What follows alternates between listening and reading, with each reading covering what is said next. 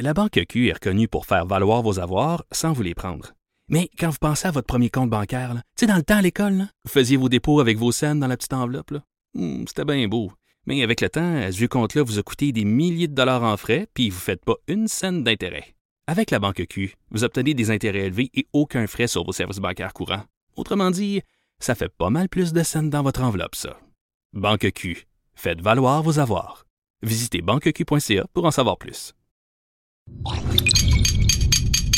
Cube Radio. Cube Radio. Cube Radio. Acteur majeur de la scène politique au Québec. Il analyse la politique et sépare les faits des rumeurs. Trudeau le midi. Bonjour, aujourd'hui on mardi le 11 décembre 2018. Ben oui, je, tente de séparer les faits des rumeurs parce qu'il y a une rumeur qui court que cette belle voix, là, cette voix douce que vous entendez de- dans, l'identité sonore euh, de Cube Radio, ce serait Joanie Henry euh, qui est à la mise en onde. Donc euh, je, je voulais je voulais confirmer cette rumeur-là tout juste avant d'entrer en onde. Malheureusement, Joanie qui garde qui garde le suspense. J'espère que vous allez bien en ce beau mardi frisquet du mois de décembre. Euh, Noël approche, hein, mine de rien, dans moins de deux semaines, on va être en train de déballer les cadeaux. Euh, J'espère que vos préparatifs vont bien. Êtes-vous du type euh, à magasiner en ligne, aller faire la file dans les centres d'achat? Euh, pour le magasinage en ligne, là, on risque d'avoir des belles petites surprises. Hein? Hier, j'ai pas eu le temps de vous en parler, mais il y avait un article dans le journal fort inquiétant, préoccupant, voire même frustrant sur les délais qu'on aura à Poste Canada. J'en ai parlé beaucoup de la grève à Poste Canada. J'ai envie euh, en fait, pas, hein, j'ai pas juste eu envie, j'ai applaudi littéralement notre euh, gouvernement fédéral d'avoir mis fin à cette espèce de mascarade-là, parce que dans les faits, personne a compris en quoi les gens de Post Canada faisaient euh, réellement pitié, si ce n'est que de vouloir toujours en avoir un petit peu plus et euh, de prendre la population en otage. Mais souvenez-vous de la fin du conflit. Lorsque la loi spéciale est arrivée, euh, les gens de les, dirigeants de Post Canada nous disaient écoutez, on a même dû dire à nos partenaires à l'international qui acheminent euh, le matériel au Canada que nous après ça nous livrons aux demeures, on a dû leur dire wow wow wow stop stop, on a trop de colis, ça déborde, on sait plus où les mettre, arrêtez, la cour est pleine.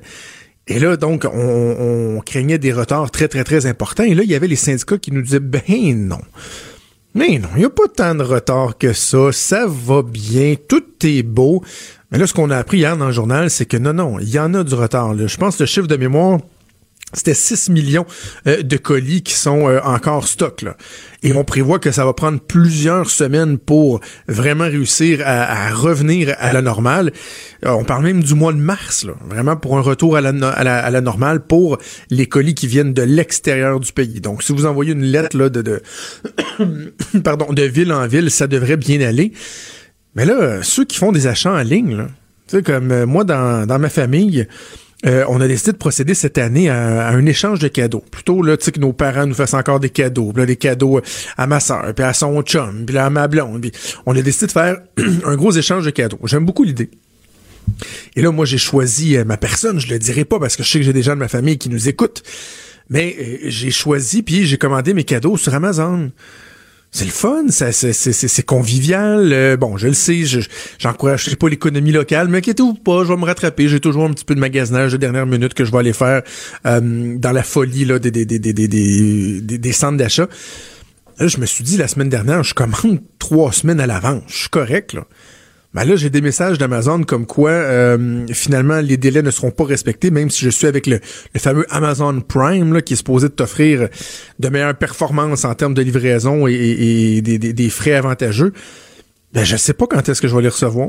Donc finalement, ça se peut que moi j'arrive à l'échange de cadeaux et que euh, alors que pour la première fois, tous les membres de ma famille, sauf les enfants, là, nos enfants à nous, on va recevoir un cadeau qui vient de l'échange de cadeaux. Ça se peut que la personne que j'ai pigé ait rien pas tout.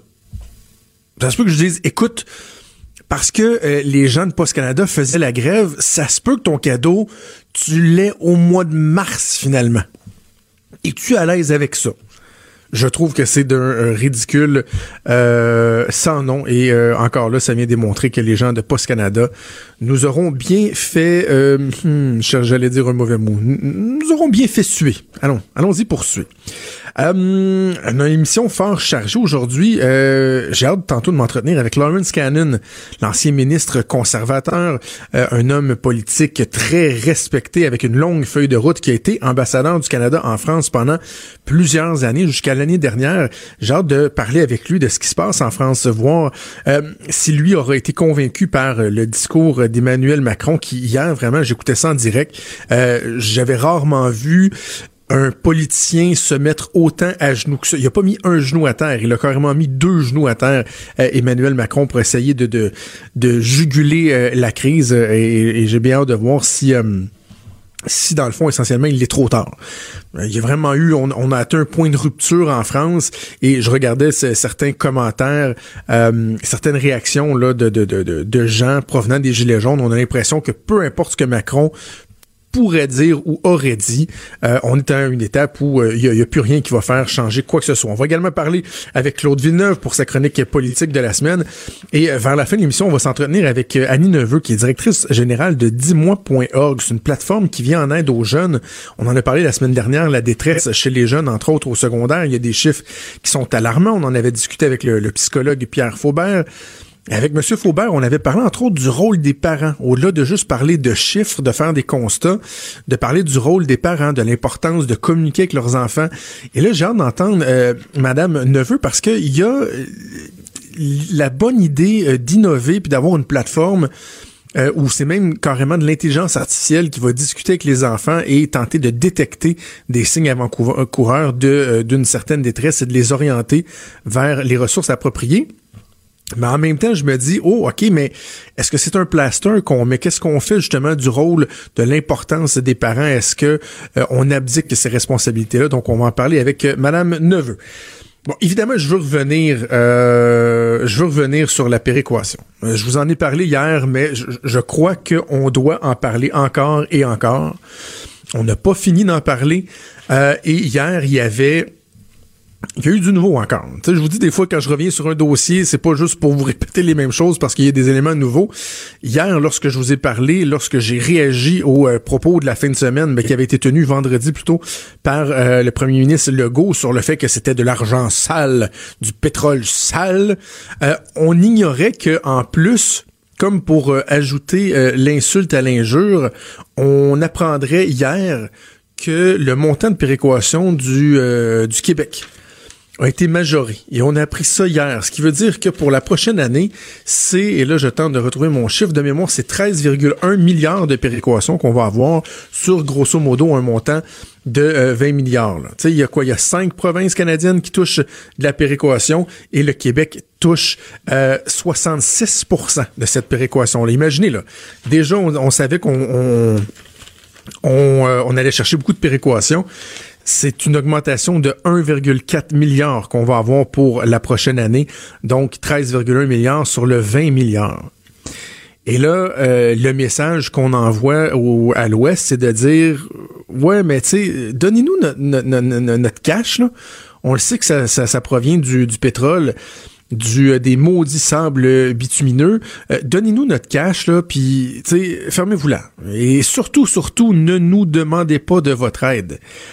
Et je le répète, il y a un message qui est profondément hypocrite là-dedans, qui est même, je dirais, honteux. Là. Et là, il y a des gens qui disent, ouais, mais attention, là, le 13,1 milliards de péréquation, ça, essentiellement, là, c'est de l'argent que nous, on envoie à Ottawa puis qui nous est, euh, qui nous est retourné. Ben non, voyons. Alors, soyez pas dupes. La péréquation, elle est là pourquoi? Elle est là pour aider les provinces qui sont plus pauvres. Donc, le constat, il est là. Le Québec est une des provinces les plus pauvres.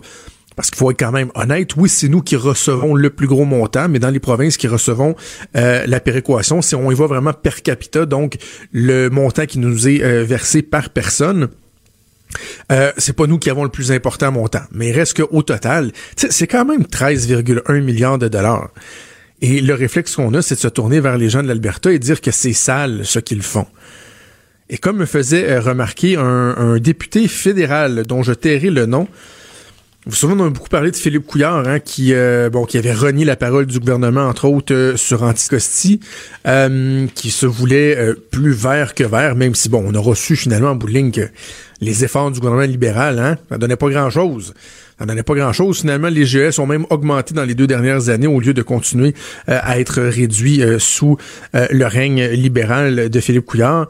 Eh bien, la personne me faisait remarquer que Philippe Couillard était jamais descendu aussi bas que de qualifier de sale euh, le pétrole qui est euh, extrait dans l'Ouest canadien. Donc, par le fait même de calculer de sale l'argent de la péréquation.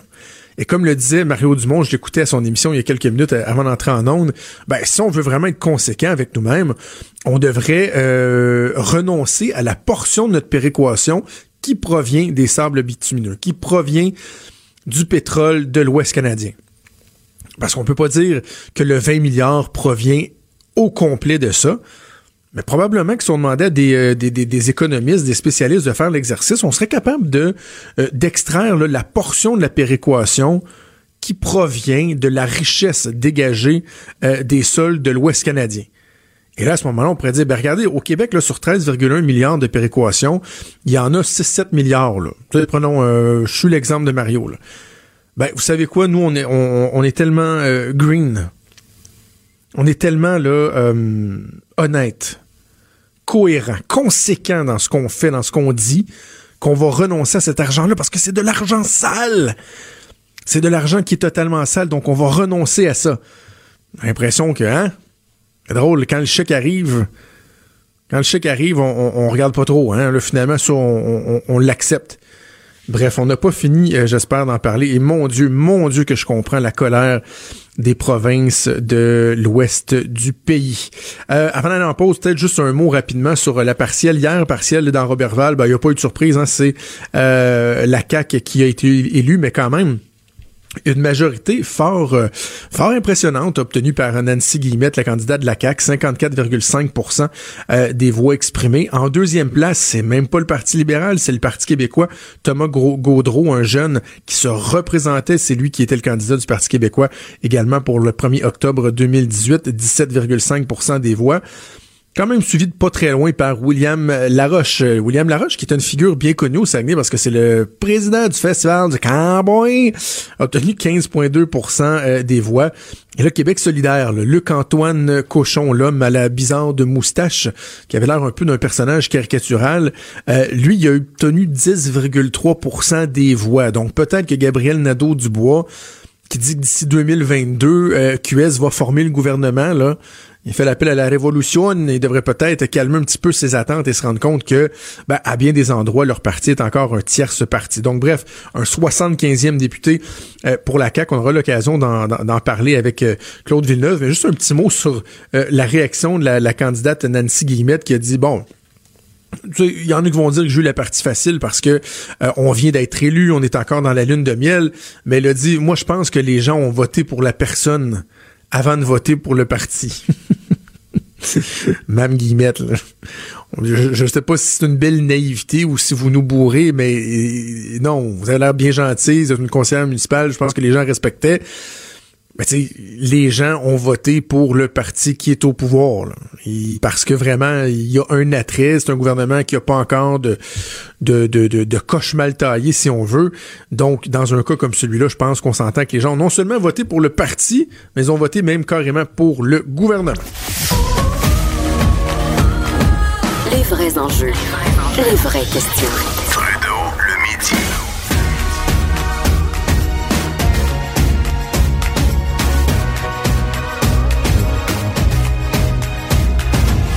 Radio.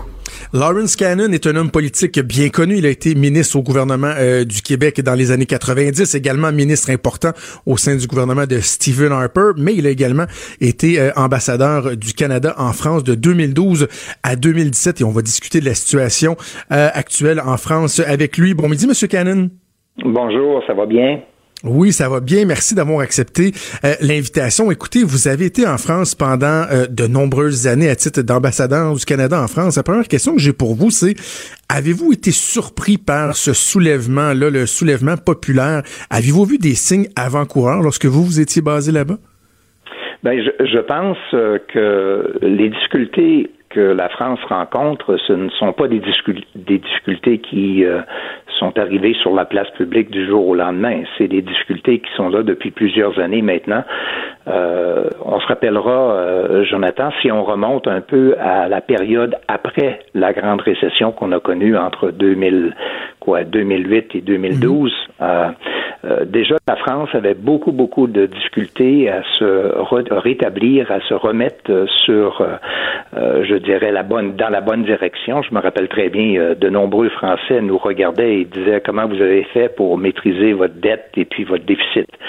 Mais au-delà de ça, évidemment, Les problèmes sont, euh, sont surtout structurels parce que euh, on entend souvent euh, que le pouvoir d'achat en France a été complètement dégradé. Et donc, pour revenir à M. Macron, il faut quand même s'apercevoir que ce jeune homme, lorsqu'il a été élu au mois de mai 2017, était un fervent défenseur de la grande réforme euh, et surtout de la réforme euh, du marché du travail, euh, d'être capable de redonner un certain nombre de titres de noblesse, si on veut, là, mhm. à, la France en termes de, en termes de, de générateurs d'emplois, mais aussi en termes de leader sur le plan économique à l'intérieur même de l'Union européenne, mais aussi comme cinquième économie du monde. Ben, Monsieur Macron, hier, dans, dans son discours, il a, euh, n'importe qui qui a fait un peu soit de politique ou de gestion de crise aura remarqué qu'il a essayé vraiment de bien couvrir tous les angles, de s'adresser à toutes les clientèles. Et un des éléments de son message qui m'a frappé, c'est que, bon, il a pris une part de responsabilité, mais il a beaucoup parlé des 40 dernières années, comme s'il voulait passer le message, dire, écoutez, je peux prendre une partie du blanc, mais en même temps, ça a culminé sous, euh, sous mon pouvoir. Il y avait déjà un, un, mal, si on veut, euh, qui était fait. Est-ce qu'il a raison de dire ça? Est-ce que dans le fond, lui, il est la, mauvaise personne au mauvais moment ou clairement, il y a eu une accélération depuis 18 mois, depuis qu'il est en poste? Ben, je pense qu'il y a peut-être une quarantaine d'années, on n'était pas confronté aux mêmes aux mêmes enjeux politiques que, l'on peut euh, voir aujourd'hui avec euh, euh, évidemment la, la droite de Marine Le Pen qui est clairement opposée au monde. Excusez-moi. opposée C'est drôle que vous dites Marine Le Pen et qu'on entend japper en arrière de vous quand même. Oui, c'est ça.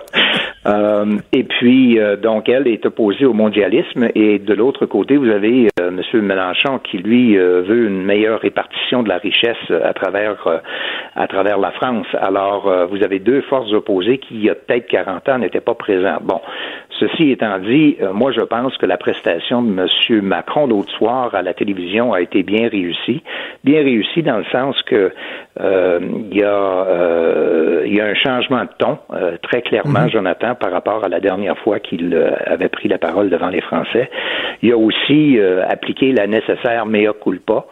Euh, pour ses actions. Et puis, je pense que les annonces qu'il a qu'il a fait, qui totalisent entre quoi 8 à, 10 milliards d'euros, sont des annonces extrêmement importantes, tout en laissant la porte à un dialogue avec euh, non seulement les, euh, les maires euh, dans les milieux urbains et, ruraux, mais aussi, surtout, je pense, à une, réaction citoyenne, c'est-à-dire de, de faire face à la population et puis d'écouter la population. Alors, je pense que ça, ça a été réussi.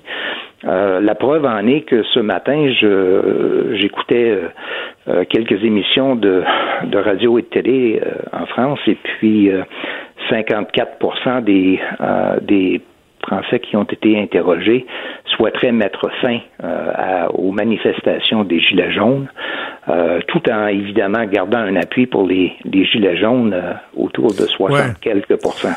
Mais un des risques, est-ce que c'est pas justement le fait que c'est un, un, mouvement spontané, un peu désorganisé, qu'il n'y a pas de réel leader? Et moi, je faisais hier le parallèle, par exemple, avec une négociation syndicale qu'on peut avoir en bonne et due forme. Tu euh, l'État qui négocie, par exemple, avec euh, des organismes qui sont sous, euh, sous sa gouverne.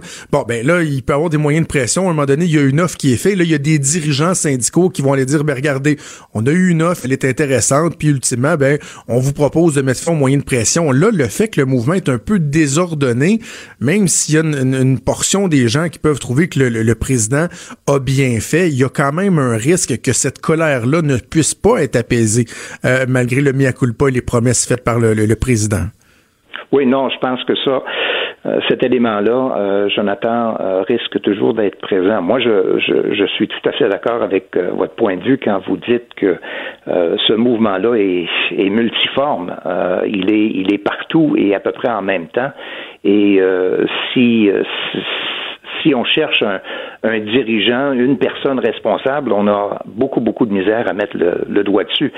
Euh, à titre d'exemple, euh, bon, on voudrait avoir euh, samedi prochain une autre euh, descente dans la rue, dans les rues françaises, mais déjà, le, je pense c'est le, le, CGT, qui est une des grandes centrales syndicales, a appelé aux salariés dans les entreprises à travers la France dès vendredi d'ouvrir des conventions collectives pour pouvoir euh, gagner un peu euh, euh, de sous additionnels au niveau de du pouvoir d'achat, donc d'ouvrir des conventions collectives. Mm. Alors, déjà, là, vous avez absolument raison quand vous dites que c'est multiforme. Tantôt, c'est la droite, tantôt, c'est les populistes de la gauche, c'est les syndicats, c'est ce matin les lycéens qui étaient dans la rue pour dénoncer la manière dont on pouvait faire le passage dans les universités et dans les grandes écoles. Alors bref, euh, c'est tout et, et euh, euh, au même moment. Parce que, euh, donc, vous en parlez, il y a des, des, des, propositions intéressantes qui ont été faites pour les employeurs, augmentation du salaire euh, minimum. Euh, on veut que les heures supplémentaires soient payées sans imposition. Imaginez, je pense qu'on serait content d'avoir ça au Québec ou au Canada. Même chose pour les primes annuelles. Est-ce qu'il pourrait y avoir un certain ressac de la part des dirigeants d'entreprise, des gens qui vont dire, un instant, c'est bien beau ce qui a été promis, mais nous, on doit absorber. Est-ce qu'ils ont la capacité de le faire? Est-ce que ça peut revenir au président, ça? Ben, je pense qu'il y y a ça. Au fait, euh, je pense que les Français ont dit oui euh, euh, il y a quelques il y a quelques mois à la réforme que Emmanuel Macron pouvait offrir, mais là, quand on voit véritablement ce que ces réformes-là peuvent signifier sur le talon de chèque, littéralement, les Français s'y opposent farouchement. alors ça, c'est c'est c'est une fracture évidemment économique, mais aussi sociale. Alors ça, c'est c'est un élément extrêmement difficile, donc euh, il va falloir qu'ils puissent euh, gérer ça. Entre-temps, euh, vous avez raison de signifier qu'il y aura non seulement une, influence, mais je dirais des pressions additionnelles sur les entreprises, mais il faut savoir aussi que dès ce matin, Bruxelles, par la voix de Pierre Moscovici, qui est euh, celui qui s'occupe de l'économie euh, à la Commission euh, de l'Union européenne, a averti les Français, ou le gouvernement français plutôt, de faire bien attention de ne pas dépasser les 3 de, de la dette que normalement les pays qui font partie de l'Union européenne doivent respecter en termes de en termes de présentation budgétaire. Alors ça, il y a, il y a des pressions là aussi.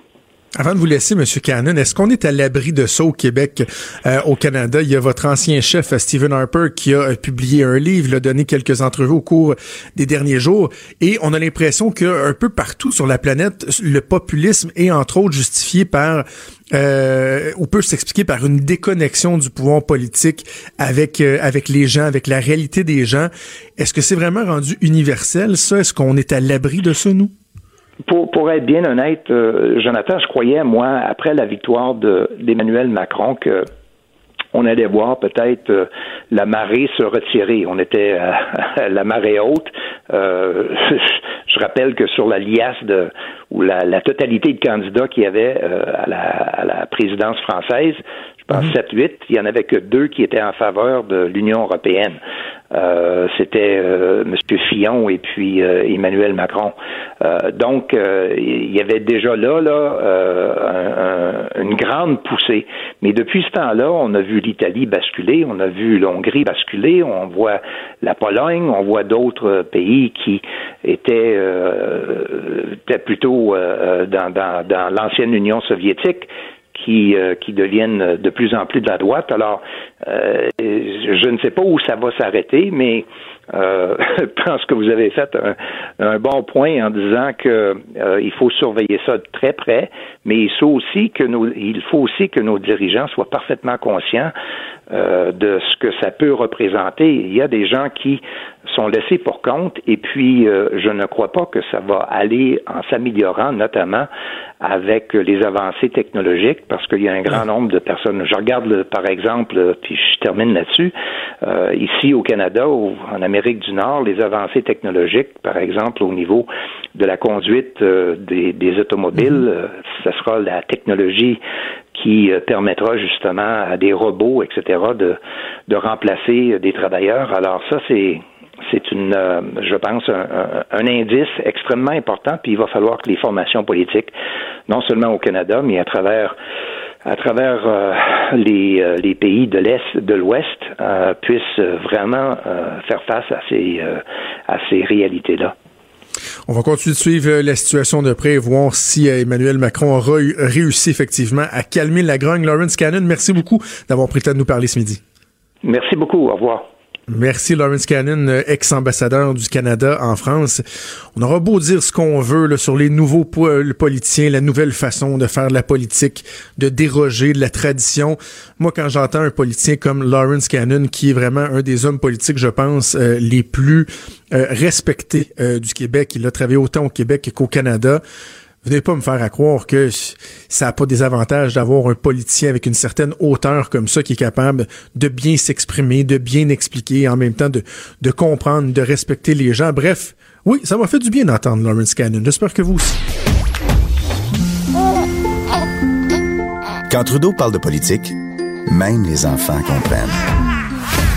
Jusqu'à 13h, vous écoutez Trudeau le midi.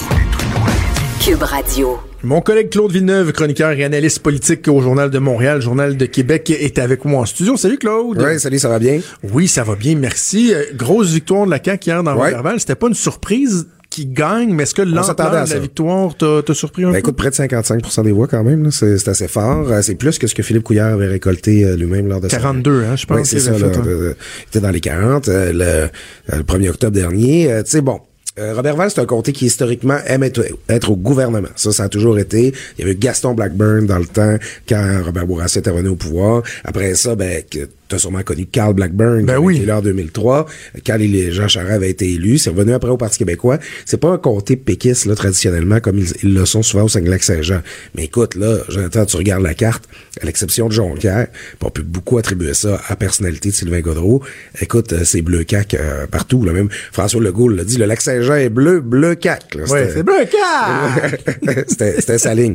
Euh, ça montre quand même que c'est tout un réalignement la dynamique politique qu'on a connue au Québec là, au cours des derniers mois. Nancy Guillemette, la nouvelle euh, élue de la CAQ hier, a dit Je pense que les gens ont voté pour la personne avant le parti. Je disais tantôt en ouverture de show Excuse Madame Guillemette, mais je pense que c'est pas mal pour le parti que les gens ont voté. Ça lui enlève aucun mérite, mais c'est pas ça. Et es-tu surpris que le Parti québécois ait repris le, le, deuxième rang que le, Parti libéral, malgré un candidat qui était quand même connu, président du festival du Cowboy, William Laroche. euh, ton chapeau, viens Oh, c'est ça, qui soit descendu quand même aussi si bas, là, à quoi, 15 à peu près à peine? Ben, tu sais, la deuxième place, faut le dire vite. Deuxième place à 17 Près de son score du 1er octobre. Donc, il n'a pas perdu, mais il n'a pas vraiment repris non plus, tu sais. C'est le Parti libéral, finalement, qui s'effondre, dans le vote francophone. Encore là, c'était juste le fait d'avoir un, chef dans le comté, Philippe Couillard, qui faisait en sorte que les libéraux, euh, étaient compétitifs dans cette circonscription-là. Mais tu sais, tu regardes ça, là, dans le Québec francophone, c'est ça qui leur restait, Robert Val Jean Talon. Euh, là, il ne reste plus que Jean Talon. C'est euh, en copie on peut penser que la, personnalité de Sébastien Prou a compté un peu là-dedans ben aussi. Oh, ça montre que dans le Québec français, euh, le Parti libéral s'est rendu presque un, peu tiers parti. Là, que dire de Québec solidaire qui a fait quoi, à peu près 10% alors qu'en fin de semaine, il nous a qu'il était prêt à prendre le pouvoir euh, d'ici d'ici quatre ans. Est-ce qu'il y a un retour à la réalité pour eux ou sont encore sur leur nuage à 50 000 pieds dans les airs? Écoute, le, le candidat Luc-Antoine Cochon là, écrivait sur Facebook en fin de semaine là, que leur sondage les mettait nez à nez avec la CAQ. Et que là, là, c'était, puis là, ils le sentent. Ils ont beaucoup, beaucoup, beaucoup de visibilité depuis le 1er octobre. On va en parler dans notre prochain sujet, d'ailleurs, je m'en doute. Euh, et là, ils, QS, là, ils sont sur un nuage. Là. Ils ont l'impression là, que ça monte, ça monte. Ben non, ils ont fait 10% comme ils ont fait 10% le 1er octobre. ça a pas bougé. Euh, puis tu sais, ça montre que si QS a réussi à sortir de Montréal, c'est vrai, ça reste un truc de centre urbain. Tu sais, Sherbrooke, Rouen-Noranda, qui est quand même une grosse agglomération, le centre de Québec. Euh, tu sais, dans le Québec rural, là, y a, ou comme euh, une circonscription comme Robertval, et QS n'a pas encore beaucoup de traction. Moi, des fois, quand, quand je, regarde ce qui, me, tape ses nerfs de Québec solidaire dans leur attitude, par exemple, hier soir, euh, ils ont émis un communiqué suite au résultat de la partielle. Et le titre du communiqué, c'est un taux de participation inquiétant.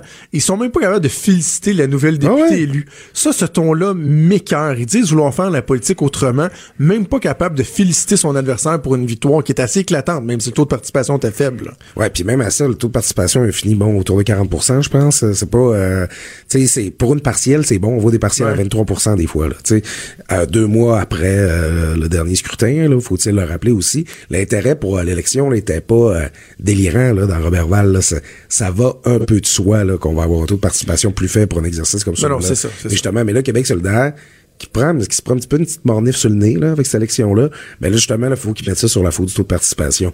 Euh, ça aurait voté à 80% QS aurait fait 10% pareil. Ouais.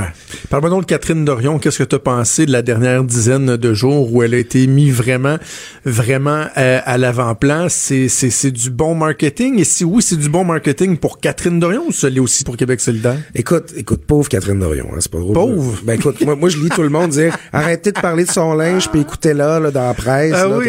Patrick Lagacé nous a dit ça. Ben oui. Marc Cassivi là, nous parle de ça là, sur. euh, Marc Cassivi qui sur se plaint qu'il y a trop de chroniques sur Catherine Dorion Oui. dans le Journal de Montréal alors qu'il y en a euh, 13 à 12 dans la presse aussi. Ben, c'est ça. Hein? Je, vais, je vais inviter tous ces gens-là à faire un petit exercice. Allez faire un tour sur la page Facebook de Catherine Dorion.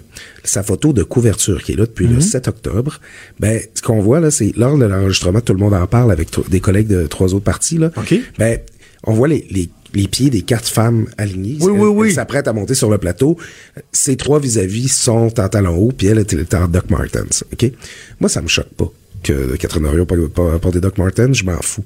Mais la personne qui parle du linge de Catherine Dorion, c'est Catherine Dorion. Ah ah! La personne qui fait euh, qui- la personne qui fait un, euh, un photo op là puis qui prend la pose là dans le, le- Comme on l'a vu, comme je l'avais démontré à Mario. Dumont, ouais, Ben, ouais, tout à fait, c'est Catherine Dorion. Catherine Dorion Celle qui a enlevé son veston avant de faire son euh, allocution en t-shirt. Là. Ben c'est ça, tu sais. Puis là, après ça, là, je vois euh, Catherine Dorion partage en fin de semaine caricature dans l'excellent André-Philippe Côté du Soleil. J'ai accroché là-dessus aussi, j'en ai parlé, Ben ouais. c'est ça, où on voit tous les journalistes là, qui sont focusés sur ses souliers, personne s'intéresse à son discours, elle dit rien à ajouter.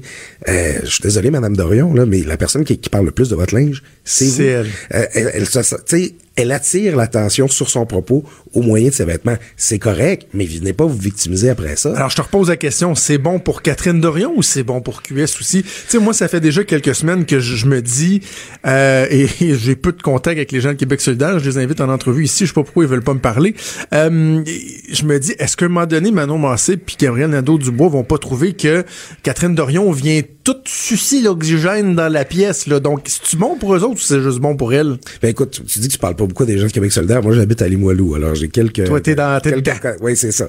Puis moi, je me rappelle, après Québec solidaire et avalé Option nationale, là, les, les gens QS, là, ha, ça nous a rien coûté en plus. Puis euh, en tout cas, Oh, oui. ils ils l'ont pas vu venir par tout le monde d'Option nationale. Puis là, ça y est, on les a. Oups, méchant takeover. Tu sais, Sol Zanetti puis Catherine Dorion, là, pendant à tout le moins les deux semaines de session parlementaire, ils ont C'est vrai toute quand même. Ça, c'est des gens d'option nationale. C'est vrai. Ben, c'est ça. Puis Elle avait les été deux députés de Québec. pour Option nationale. Sol Zanetti également même était chef d'Option Ben oui, nationale. c'est ça. Puis là, tu vois, présentement, c'est les deux députés qui sont le plus mis, mis de l'avant. Ils, ils absorbent tout l'oxygène dans la pièce. C'est pour ça quand je vois Manon Massé qui fait son bilan de session vendredi passé en disant j'aurais aimé mieux qu'on parle d'environnement plutôt que des vêtements de mes députés euh, Word. Tu sais, c'est un coup que tu t'es fait faire par tes députés, Manon, là. Et pensons à Vincent Marissal, qui lui, pendant ce temps-là, euh, tombe carrément dans l'oubli. Euh, ou quelqu'un comme euh, Ruba Gazal, je trouve, qui, qui brillante. est très brillante, elle est éloquente, elle, pe- personne se soucie d'elle, là. c'est Sol puis Catherine. Non, non, c'est ça, ils prennent toute la place, tu sais. euh, Il y a ça, le- leur collègue là, de Sherbrooke, là, euh, Christine, euh, le, bon, le, Oui, le les- nom oui, m'échappe, mais qui a fait adopter une résolution sur euh, les pensions alimentaires, l'Assemblée nationale. C'est tous des gens qui vont faire un travail parlementaire honnête, correct. Ils vont être à leur affaire, mais tant que Catherine Orion va continuer de faire des stunts comme ça, c'est évident que c'est de ça qu'on va parler. Et c'est délibéré de sa part. C'est l'attention qu'elle cherche Elle à attirer. Et- Et je me, je me permets quand même une petite question, Jonathan. Toi qui as travaillé à, à Show FM dans, un- dans une autre vie, je me demande les, les, Oui. les gens qui qui euh, qui s'indignent sur les réseaux sociaux qu'on parle des vêtements de Catherine Dorion. Ben voyons donc, c'est de, elle s'habille normal, elle s'habille comme le peuple. Je me demande si c'est du monde qui aurait eu la même réaction s'il y a 10 ans, tu avais eu des députés à des kisses avec des t-shirts Liberté, j'écris ton nom partout.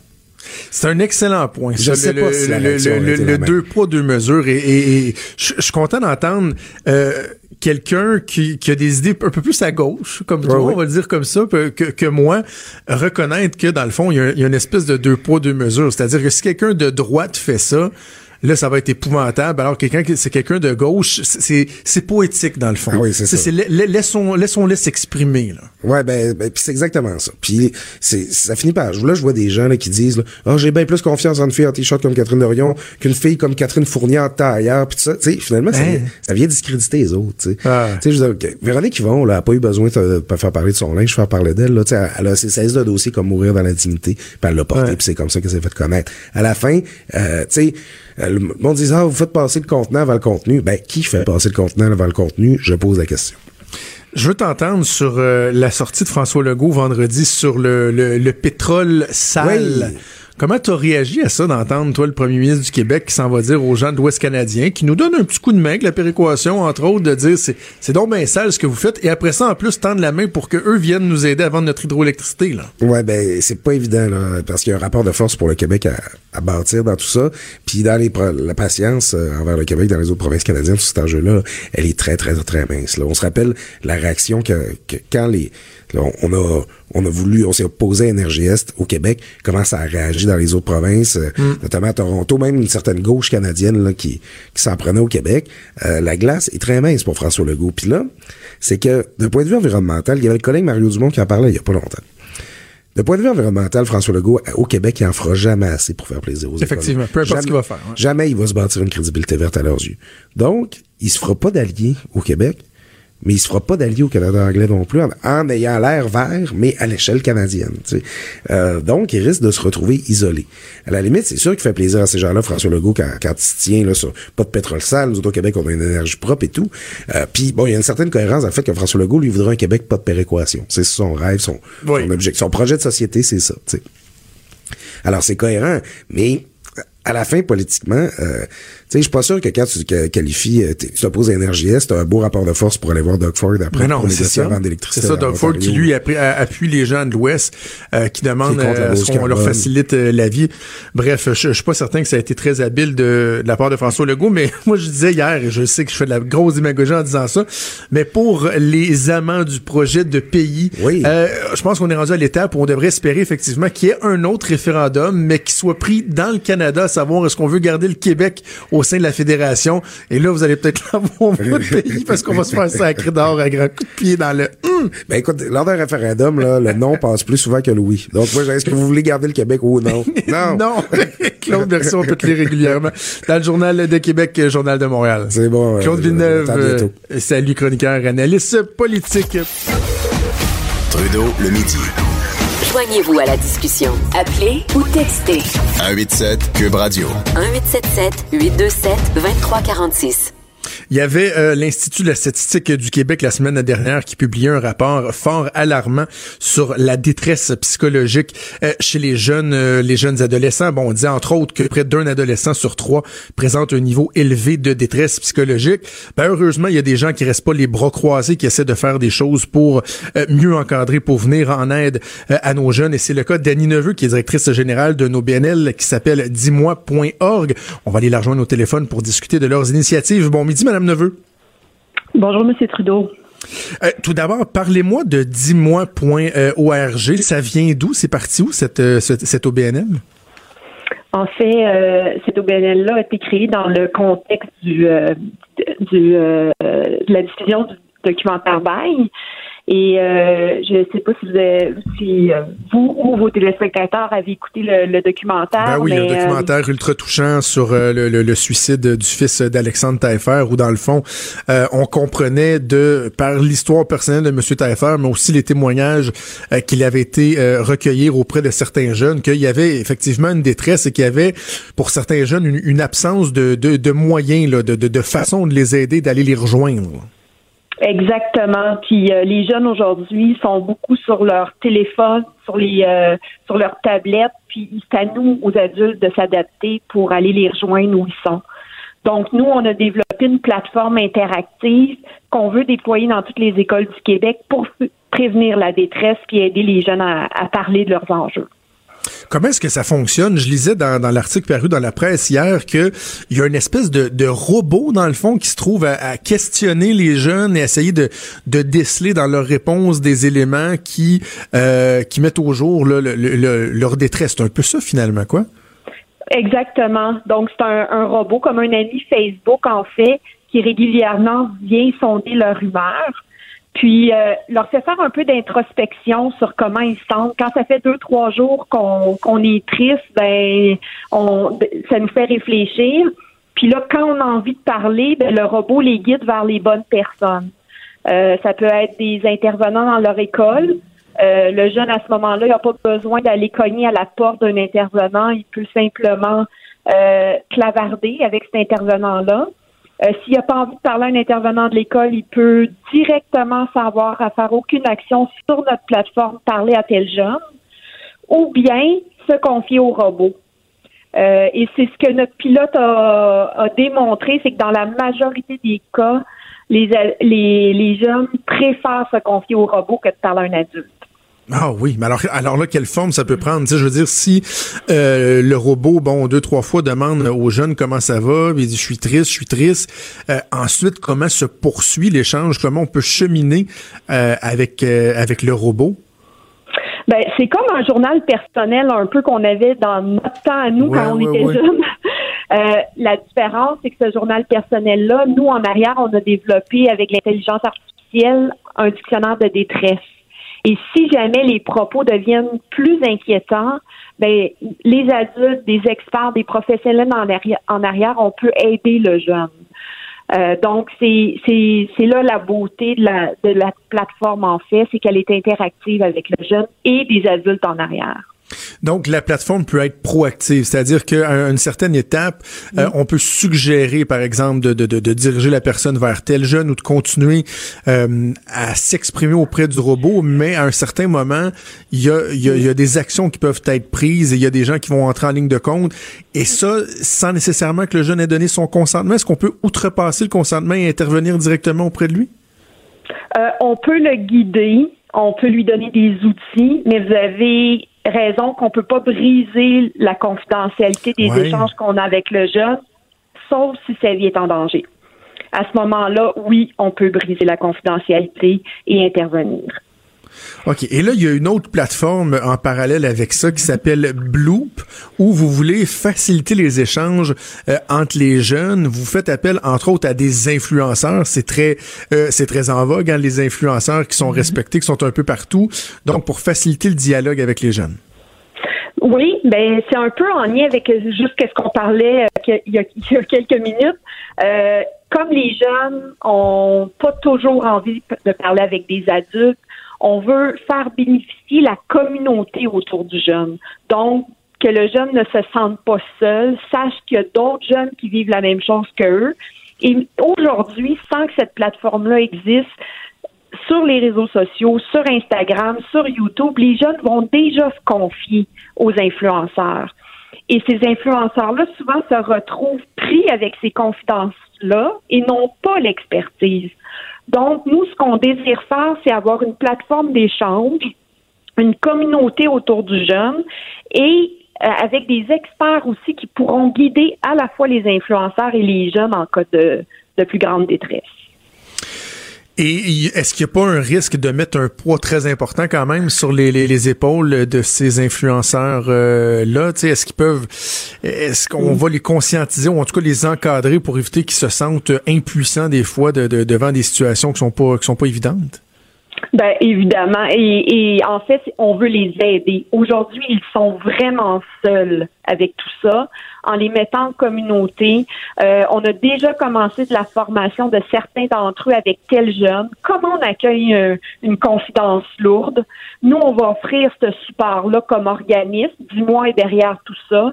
Euh, on a déjà plein de professionnels en arrière. Donc, au contraire, on va aider ces influenceurs-là à plus se sentir seuls avec les contenus. Ah oui, OK. Donc, c'est intéressant parce que déjà, ces gens-là, les, les jeunes ont tendance à se tourner vers eux. Euh, et là, souvent, ils disent, OK, oh, je comprends. Alors que là, ils vont pouvoir justement avoir accès euh, à des ressources. Je me, je me permets une question. euh, J'espère que vous la trouverez pas indiscrète, mais Madame Neveu, votre, votre background, vous, avant d'être avec euh, Dis-moi, point ORG, est-ce que vous êtes issu du milieu communautaire? De, de, de, de quel milieu vous venez? Pas du tout. En fait, je suis ingénieure de formation et consultante en gestion depuis euh, au-dessus de 25 ans. Et euh, suite au, à la diffusion du documentaire Bail, j'étais chez Desjardins et euh, euh, il y a beaucoup d'événements qui ont eu lieu autour de, de, de cette, euh, cette initiative-là chez Desjardins. Et j'ai décidé d'arrêter ma pratique euh, de consultant et de, de redonner à la société pour un an.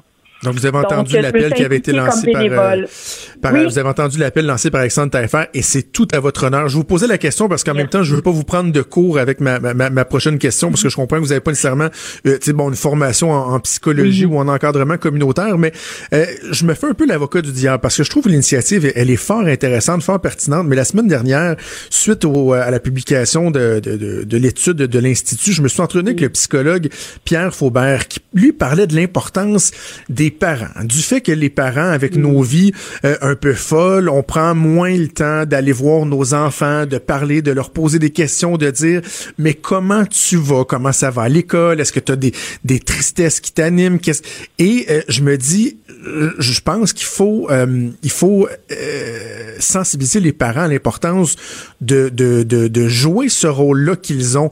Et là, je me dis, bon, oui, c'est bien l'encadrement technologique, mais est-ce qu'on vient pas, dans le fond, se substituer au rôle essentiel aussi que les parents doivent jouer dans l'encadrement de leurs jeunes? Moi, je pense que c'est vraiment complémentaire. On peut Ouais. pas nier que nos jeunes sont sur leur cellulaire tout le temps, euh, qui ont des interactions avec des, des influenceurs sur les réseaux sociaux. On peut pas nier ça. Prenez un peu dans dans les années 70 quand les filles on écrivait des lettres à nos admirateurs, euh, chanteurs, euh, les bébés où où on allait euh, leur dire nos peines d'amour, ben ça va toujours exister. Sauf que maintenant, ça se passe dans la technologie et on a la chance à Montréal d'avoir beaucoup de personnes très compétentes en intelligence artificielle, en technologie. Pourquoi pas aller chercher tout ça, aider, détecter la détresse et agir en amont de la détresse. Euh, une chose que j'ai ajoutée dans, dans, dans notre solution, c'est qu'on va offrir un tableau de bord aux écoles qui va avoir qui va, qui va leur donner des outils pour pouvoir voir l'état bien-être de leurs jeunes puis agir en amont. Et ça, ça peut se faire en collaboration avec les parents. Moi, je pense que vraiment euh, le rôle des parents est essentiel et ça, là, il faut, faut vraiment que, que ce, ce discours-là continue. Nous, on est juste une autre forme pour encourager les jeunes à aller chercher de l'aide et pas Très- rester seuls avec, euh, avec leurs problèmes. C'est très, très intéressant. En terminant, avant de vous laisser, euh, là, on est à quel stade? Là, il y avait, c'était dans deux écoles. Est-ce qu'on prévoit un déploiement euh, général euh, sous peu ou c'est quoi la suite? Ben, c'est notre souhait. Nous, on voudrait déployer à plus grande échelle auprès de 3500 jeunes rapidement. Et euh, mais on a un enjeu de financement, on a besoin de partenaires, on a besoin de la population pour aller plus loin dans, dans ce qu'on on veut atteindre comme objectif. Ben, on invite les gens, en tout cas, à visiter la plateforme et s'il y a des gens qui peuvent vous donner un coup de pouce euh, à le faire, c'est dit-moi.org. Annie Neveu, directrice générale, merci beaucoup d'avoir pris le temps de nous parler ce midi.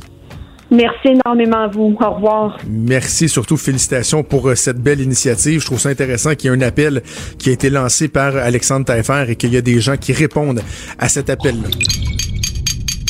Cube Radio.